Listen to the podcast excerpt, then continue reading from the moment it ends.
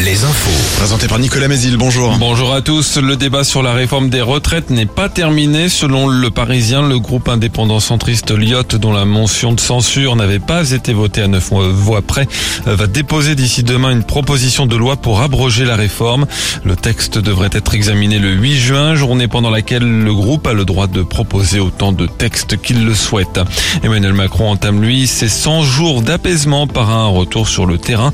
Déplacement en Alsace sur le thème du travail. Les soulèvements de la terre appellent à des rassemblements ce soir pour protester contre sa dissolution. Gérald Darmanin avait annoncé fin mars qu'il engageait une procédure de dissolution du collectif écologiste après les violences en marge de la manifestation anti-bassine il y a un mois à Sainte-Soline. Un rassemblement est justement annoncé dans le sud de Sèvres, à Mel, d'autres à Tours ou encore à Nantes. Et au chapitre économique, on se dirige vers une saison touristique record. Elle devrait l'être en particulier dans les campings. La Fédération nationale de l'hôtellerie de plein air vient de l'indiquer. Les réservations sont en forte hausse. Joséphine Point. De la Touraine à la côte vendéenne, les campings ont enregistré l'an passé des résultats plus que satisfaisants, avec des chiffres de fréquentation supérieurs à l'avant-Covid et un retour de la clientèle étrangère. Mais cette année, un nouveau record pourrait en effet être battu.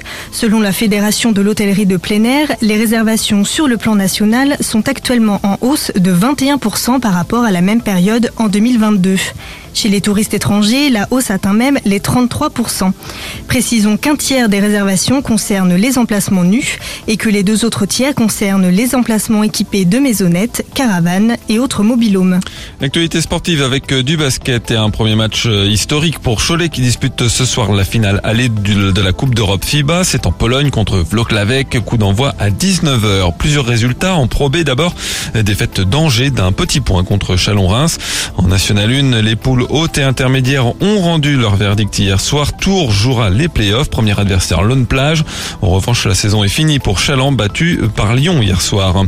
On joue en Ligue féminine, toujours en basket. Aujourd'hui, c'est l'avant-dernière journée de la saison régulière. Objectif être dans le top 8 pour jouer les playoffs. C'est encore possible pour Angers et pour La Roche-sur-Yon qui se déplacent. Enfin, le temps du soleil quand les quelques nuages bas et brouillards matinaux se seront dissipés.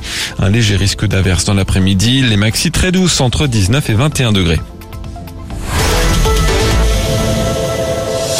Alouette. Alouette. Le 6-10. Le 6-10. De Nico et Julie.